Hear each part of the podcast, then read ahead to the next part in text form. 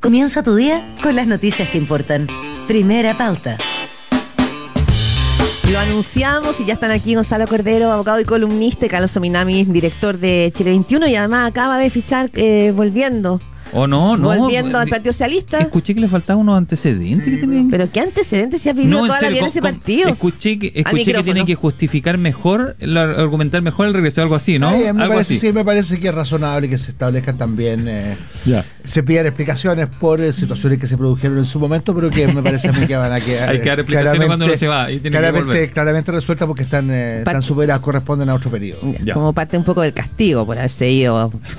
Eh, eh, vamos a partir un poco por lo local y después creo que lo que decía Gaby, vamos un poco a Argentina, que juntos no lo hemos eh, analizado. y Pero vamos un poco a lo local. Evelyn Matei habló, tomó posición, dijo voy a poner a favor. Había mucha expectativa porque como ella había dado una entrevista al Mercurio diciendo que no le gustaba el texto, que no iba a poner su capital político, bueno, se entendía que a lo mejor iba a ser muy difícil para ella eh, marcar la posición y ponerse del lado de la UDI, de José Antonio Cas. Que me imagino que no te sorprendió el aviso el, eh, de Evelyn Mateo. ¿Tú, tú esperabas algo distinto? Gonzalo, Gonzalo Cordero. Hola, Gonzalo buenos días, Cordero, ¿cómo ¿qué están? tal? Bien, bien, gusto saludarlos. No, no, a mí no me sorprendió, la verdad. Yo, eh, a mí me parece que en este tipo de coyunturas, cuando se empieza a alinear el, el espectro político en, en bloques más o menos claros, eh, un dirigente de la importancia de Evelyn Matei no me parecía imaginable que ella pudiera estar en una posición eh, díscola, digamos. ¿ah? Eh, ya habían eh, marcado posición varios dirigentes políticos y, y uno suponía que en cualquier momento ella también lo iba a hacer, sin perjuicio de que tenga reparos, observaciones, lo- lo cual es razonable si, si uno eh, una constitución es, es- es muy difícil, salvo al Que que, te le guste escribe, todo. que, que te guste todo, Eh, obviamente. pero, pero te había llamado la atención cuando había dicho que no estaba dispuesta a poner en riesgo el capital político si esto no cambiaba o no. Porque ahora no te, esto no, no te sorprende, Gonzalo Cordero. Pero ese día te asustó la lo que planteaba. No, no, no, yo no lo diría como susto. Yo, a, mí, me- a mí me pareció que la frase no fue afortunada. ¿ah? Eh, la frase del... Fue muy categórica para el momento en el que estaba. No, no, no, no, sí, está bien que los políticos que tienen carácter y tienen ejercen Sean categóricos. sean, sean categóricos, no les puede pedir una cosa distinta. ¿eh?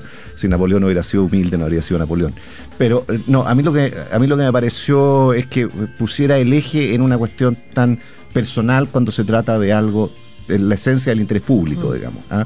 Eh, su capital político, eh, eh, eh, eh, con todo respeto del mundo, digamos. Lo pero, que pasa- pero yo creo que no es, no es, no es el eje, digamos. Sí, no, lo que pasa es que uno entendía que también acá había una, no solo una, una confesión de parte, sino que era también una decisión estratégica de diferenciarse de José Antonio Cast, de tomar un camino distinto, no sé cómo lo ves Carlos Minami, y probablemente aquí eh, esto mueve cuál va a ser la estrategia si es que ella va a ser carta presidencial de la UDI. Bueno, yo creo que ella desaprovechó una oportunidad Esta. para haber eh, afirmado un liderazgo más eh, transversal. Yo por ahí escribí que de repente Erin Matei tenía la posibilidad de hacer lo mismo que hizo Gabriel Boric en eh, noviembre del 2019, cuando tomando distancia de su sector, poniendo por delante lo que él estimó era el interés eh, nacional, firmó el acuerdo. A mí me pareció que Evelyn Matei tenía esa, esa posibilidad, pero bueno, no lo, no lo hizo. Lo que uno creo yo que no, no puede dejar de constatar es la fuerza de atracción que tiene el mundo republicano sobre el conjunto de la derecha hoy día. Porque ella no lo, no lo explicó ayer, ¿ah? no se ve en qué cambió tanto el texto constitucional en cuatro semanas para haber dicho en un momento, mire, la verdad es que esto va derecho al fracaso. Esto es no es una constitución, es el programa de gobierno de un partido. Y a las tres semanas, tres, cuatro semanas nos dicen, no, mire, la verdad es que esto no va a dar estabilidad, yo voto a favor. Entonces, creo que ahí no se entiende, hay una explicación que ella todavía tiene que, que dar. Creo que desaprovechó la oportunidad. Y me parece a mí que la sitúa esto un poquito a, a remolque de José Antonio Castro. Con lo cual eh, su liderazgo como una, una opción eh, de centro derecha distinta de la opción eh, de extrema derecha me parece a mí que se desdibuja, desdibuja y creo además, creo además que va a haber que recordarle el día 17 de diciembre que esto iba derecho al fracaso y ella se metió en ese tren. Mm. Y el- Gonzalo, porque también eh, uno escucha y no todo el mundo está tan. Pareciera, no sé, hay gente que dice: Mira, si, si José Antonio Cas fue tan categórico en decir que él cree que se puede dar vuelta al proceso, eh, hay todavía mucha esperanza en sectores de la derecha que sí que, puede, que podría ganar a favor. Ah, yo creo que... eh, eh, Entonces, en ese sentido, a lo mejor Evelyn Matei se sumó a esa ola. Pensando en esa apuesta o no? A ver, para ser bien sincero Sí. y honesto, que es lo que corresponde, no, no creo yo. ¿ah? Yo, no, yo no creo que sea esa la, la razón. ¿ah? Eh, sin perjuicio de que, en mi opinión, el plebiscito es un plebiscito que viene, que, que debiera llegar a, a- a números bastante más estrechos de los que están hoy día y que no sería un error pensar que, que el plebiscito es carrera ganada y que va a ganar el en contra, porque las encuestas, lo que dice la encuesta hoy día, ¿eh? yo creo que eso, eso sería un error. Pero en mi opinión tiene más que ver eh, con lo que yo les decía antes, tiene más que ver con que con que hay un- una posición que se empieza a consolidar en todo el, el mundo de la oposición ¿ah? Eh, y que va incluso hasta sectores de centro. Hoy día yo diría que cada vez parece ser, parece ser, no está definido formalmente, que amarillos, que demócratas eh, eh, se están más bien moviendo hacia la opción a favor. A favor, Veo sí. que hoy día hay grupos en la democracia cristiana que están pidiendo libertad de acción. ¿ah? Eh, entonces creo, creo que se está consolidando un bloque y en ese sentido a mí me parece que no tenía lógica que ella se quedara al margen. Lo que pasa es que, en mi opinión, si, si en, en algún momento ella, por decirlo, se sobregiró un poco, fue precisamente en esa primera declaración. Porque esa primera declaración es que la, la- deja expuesta a que gente inteligente de izquierda como Carlos Ominami le marque el flanco que le acaba de marcar ahora. Y entonces eh, se rompe se rompe a tu juicio con lo que afirma sobre demócratas o amarillos, eh, que íbamos a caer en, en esta bipolaridad, ¿no? De Chile donde la oposición, el oficialismo está en contra y la oposición está a favor. Es decir, lo mismo de siempre, la, la misma No, dicotomía que se produce que, generalmente. yo creo que hay que mirar eh, las cosas con un poquito Ya. más de detalle, Gerardo. ¿ah? Creo que es cierto ¿Mm? que en un plebiscito de este tipo las fuerzas tienden a alinearse. No obstante, un muy mal texto, que fue el que propuso la, la convención, sacó de todas maneras el 38% de los votos. O sea, no es, no es maní.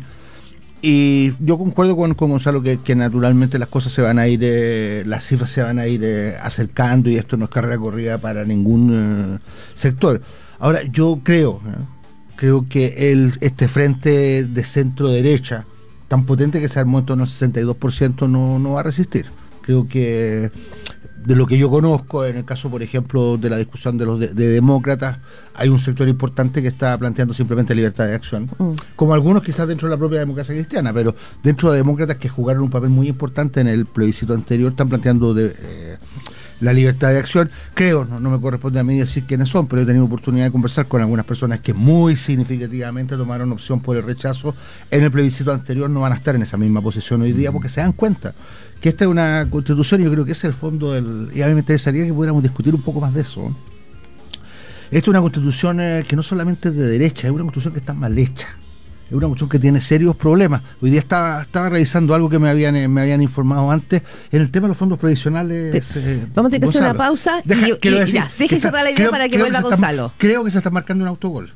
Creo que se está marcando un autogol porque al afirmar con tanta fuerza el carácter, eh, la apropiación privada de los fondos provisionales, no va a ser ni siquiera necesario pasar por reforma constitucional para que la gente pueda retirar el conjunto de los fondos. Vamos a hablar sobre Ah. ese gol o autogol, a ver qué dice eh, Gonzalo Cordero, pero antes vamos a hacer una breve pausa. Son 8 con 31 minutos y estás en primera pauta. Estamos de regreso con nuestros panelistas Carlos Obinami y Gonzalo Cordero. Gonzalo Cordero tenía la palabra ahí pendiente desde antes de irnos a la tanda. Sí, eh, estábamos en el tema del, del plebiscito. Del gol y el autogol. Conversamos de del- todo el... Del gol y el autogol. Claro. de, la, la propuesta de constitución de derecha Sí. y mal hecha. de- ah, de, Eh, eso fue lo que acérquese dejó al- dicho. Gracias, sí, la- Carlos. gracias, Carlos. La propuesta de constitución de derecha y mal hecha. No, yo, eh, mira, la verdad es que eh, primero es muy difícil conciliar un texto constitucional que le, que le haga sentido a la mayoría, que le haga sentido al mundo académico, cuando es hecho por un órgano, en, en buena medida por un órgano elegido, en que hay 50 personas que fueron candidatos de elección popular y ganaron. ¿ah? Claro. Eh, yo creo que si uno hubiera querido el purismo del, del- de lo académico, digamos, eh, Solo lo- te quedas con los expertos, ¿no? solo te quedas con los expertos y con el debido respeto por los expertos, a, a- a lo mejor habría que haber reducido el número de expertos, no por la calidad de cada uno de ellos, ¿ah? Sino, sino para, Sí. eh, incluso si me dicen, oye, por sorteo, por sorteo, porque no, no estoy haciendo un juicio de, de respecto a cada persona, sino que creo que eh, eh, una constitución es un esfuerzo que si uno la, la- la mira en esa lógica, en la lógica de la precisión académica, en la lógica de lo puro, yo creo que un, un grupo de 5, 6, 7 personas es como lo máximo. Y, y- y coincides con, o para nada, con Carlos Minames cuando él habla que quedó tan mal hecha, dice, dice él, que por ejemplo detectaba que esto de la propiedad de los fondos son tan propios que eh, va a facilitar que después nos podamos cada uno retirar nuestros fondos. Por no, ejemplo. no, yo no coincido con eso. Yo creo que la constitución quedó, el texto que está saliendo me parece que es un texto que es un texto razonable, ¿ah? que, es un, que es un buen texto. ¿ah? Mm. Hay un punto- Eh, pe- perdona, Sí. y, y- y lo, de la, lo de la propiedad, eh, no es raro que la propiedad, eh, el legislador, incluso el constituyente, le asigne fines específicos y la limite. O sea, todos, todos sabemos la situación de un terreno, por ejemplo, en el cual tú no puedes construir lo que quieres. ¿ah? Solo puedes construir determinadas cosas y, y otras están prohibidas. ¿ah? Eh, eh, eh, un terreno que tiene destino habitacional y tiene una, una- un tope de altura. Bueno, señor, puede construir casas nomás. ¿ah? No, no, no puede construir un edificio de departamento. No, es suyo, sí, es suyo. Pero tiene, solo la puede usar para estos fines. Sí. ¿ah? Eh, Con los ahorros provisionales pasa algo semejante. Antes de cambiar de tema, solo una cosa que he escuchado, porque bueno, estamos todavía, estamos todavía en las, en, las aproximaciones de cómo va a ser, cómo se van, cómo se van a despegar las campañas, cuáles van a ser los mensajes, todo eso va a ser muy decisivo frente a una ciudadanía que, convengámoslo, no, no está en el minuto a minuto mirando el articulado, mm, realmente está articulado, no está en eso. Y quizás no, no, no- ya está Y no va a estar nunca.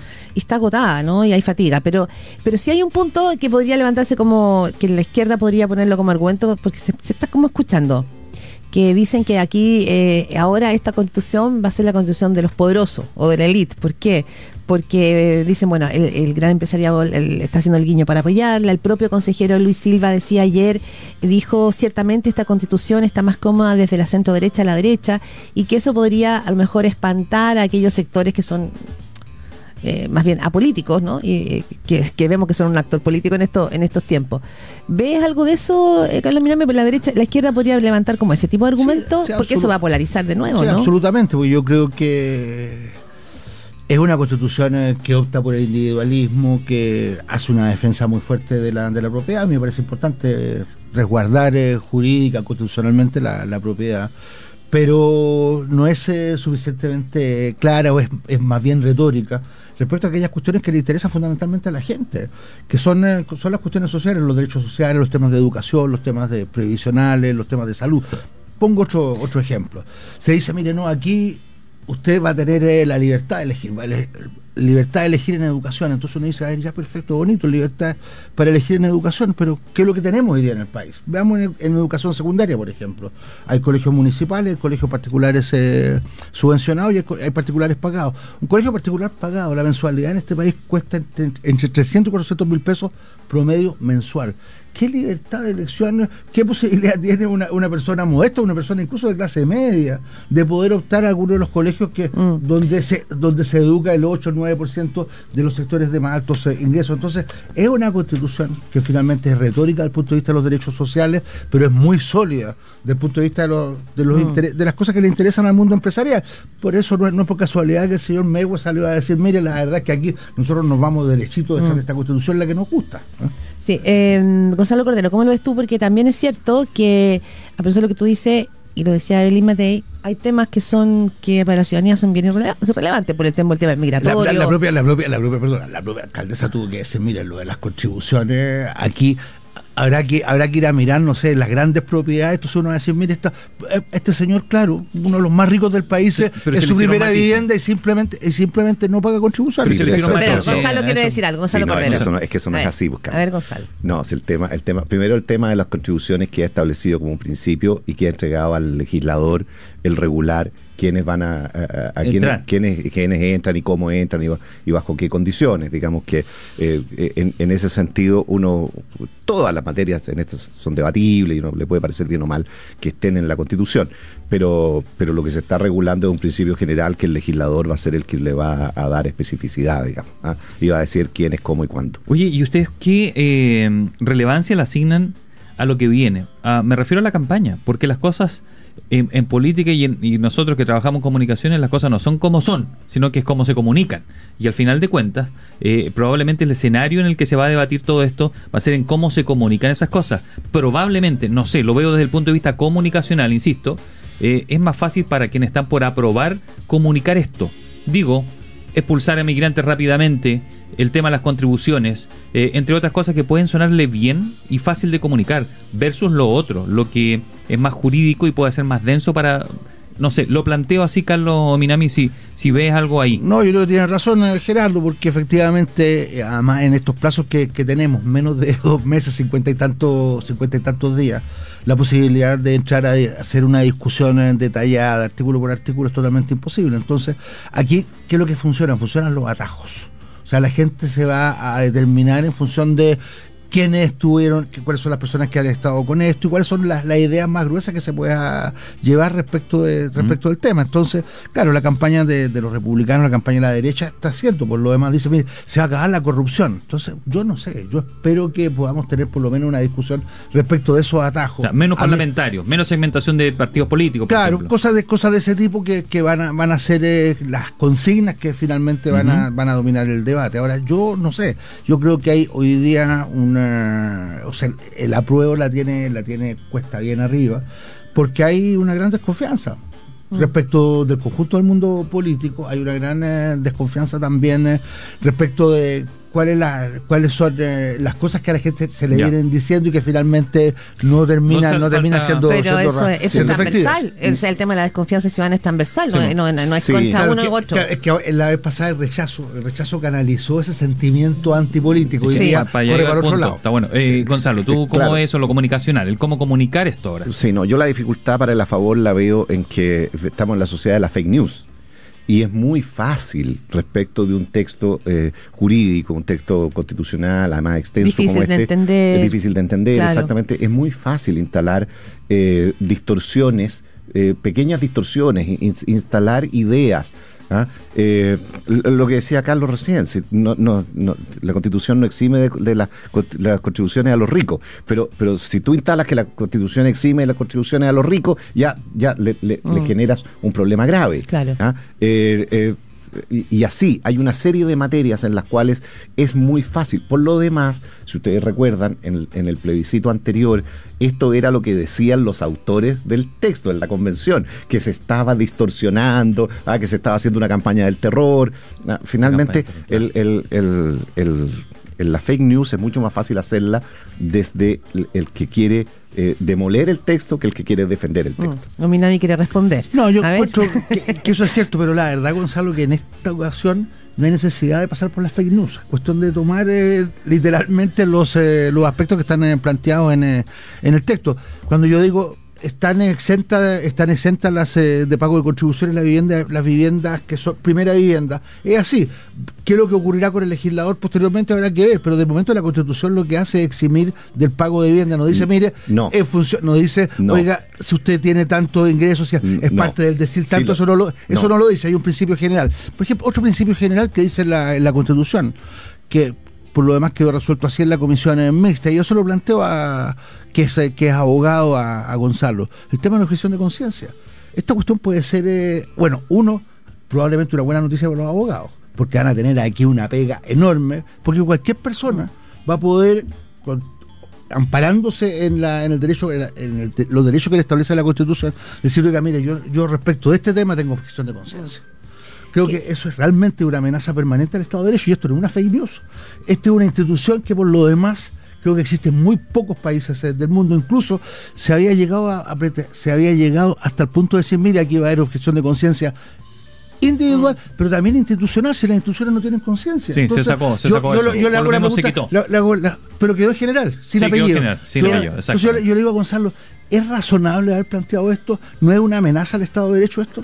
No, no es una amenaza, Carlos, porque, porque estamos tratando la constitución, estamos tratando la propuesta de constitución como si fuera casi un reglamento. Y se nos está olvidando que esta propuesta de constitución, como cualquier constitución, establece criterios generales que después le va a corresponder al legislador bajar y le va a corresponder al legislador establecer cómo se ejerce esa objeción de conciencia, en qué casos se ejerce, bajo qué condiciones se ejerce el derecho general que la Constitución establece. Y además van a estar después De eso están los tribunales, la justicia constitucional y los tribunales ordinarios, que en cada caso van a resolver. Efectivamente, todas estas, la- las normas en general, de, de las normas viven y el desacuerdo sobre las normas viven los abogados. ¿ah? Eh, eh, Sí, desde total. Cicerón hasta ahora y en buena A hora. ver, vamos a tener probablemente de aquí a diciembre eh, mucho por darle vuelta. Yo sé que estamos, a- pero brevemente, Argentina, ¿ya? Porque Argentina tu- arrancamos el fin de semana con un batatazo. Finalmente no fue Milei eh, el gran protagonista, lo fue, pero la figura que, que sorprendió se llama Sergio Massa.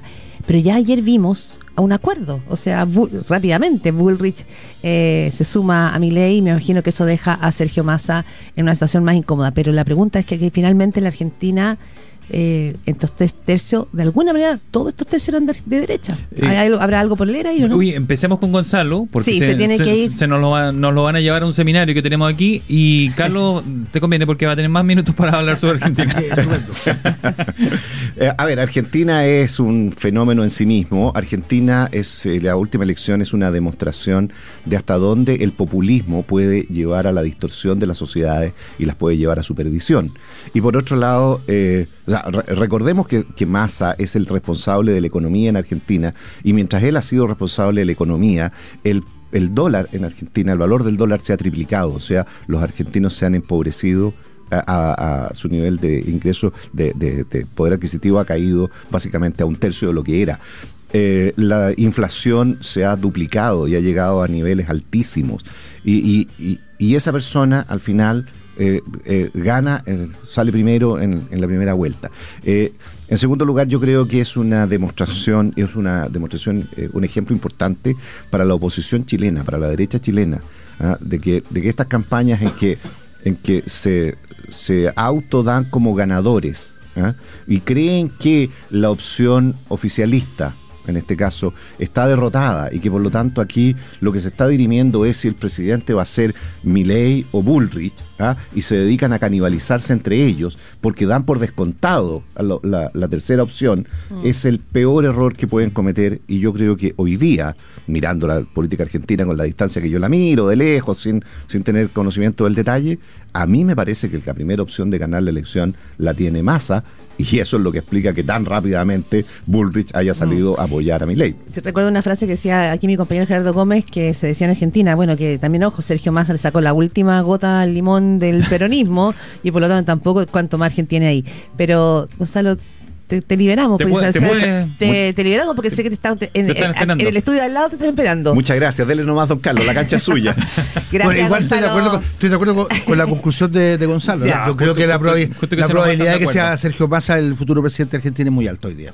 ¿Sí? Eh, ah, es ¿para muy alto por lo siguiente, dónde- por, el- por una, por una razón. ¿De dónde Creo- ve ese, ese caudal creo- político de votos que falta? Porque mira, eh, es cierto que Bullrich eh, salió ayer a apoyar ya a Milley, era que no.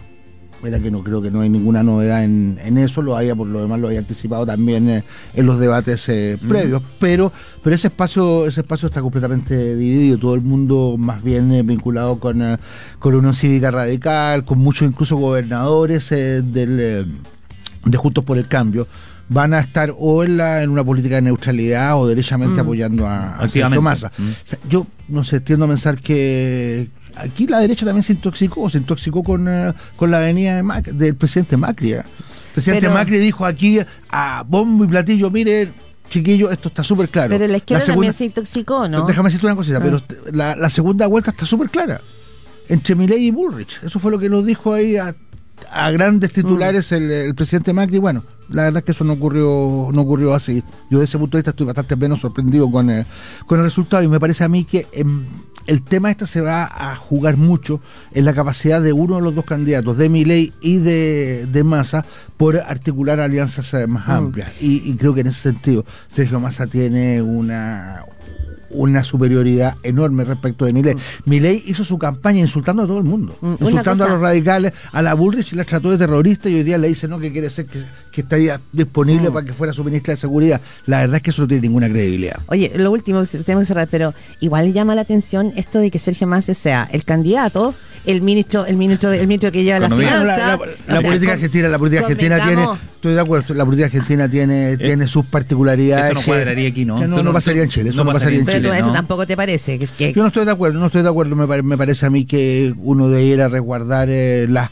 la- el poder ejecutivo de Lógico. una condición de campaña. Estoy de acuerdo con eso, pero, pero sí creo que, que finalmente Argentina está respirando y América Latina también está respirando porque lo más probable, y así yo creo que ocurra, es que sea Sergio Massa el futuro presidente de Argentina. Iba a tener que reconstituir ahí también un peronismo Y creo que él tiene, complejo. eh, eh, Digo, efectivamente, y él sea, tiene, ¿sabe lo que pasa? Que él tiene mayores, tiene mejores condiciones para eso, porque tiene trayectoria, no es, él no es alguien, un representante del peronismo duro, se confrontó muy fuertemente con Cristina Fernández en su Eso, época, entonces yo, tiene, eh, justo lo tiene, quería más tiene más credibilidad en ese plano. Quizás el- es un muy mal momento eh, para el kirchnerismo, más que para el peronismo, ¿no? Tiene, para el kirchnerismo es de dulce y de gras. Tiene, tiene un- un- hay una parte donde Cristina incluso ha tenido que estar muy, muy Escondida, de- muy fondeada, pero, pero tuvo un gran triunfo en la provincia con eh, la victoria de Axel Kicillof, que es alguien Sí. muy cercano a ella. Total. Eh, Carlos Minami, bueno, como cada jueves, muchísimas gracias. Que, que bueno tenerte acá. Gonzalo Cordero se retira un cachito antes porque viene ahora, ¿no es cierto?, al seminario para hablar sobre la nueva constitución eh, aquí en Radio Pauta.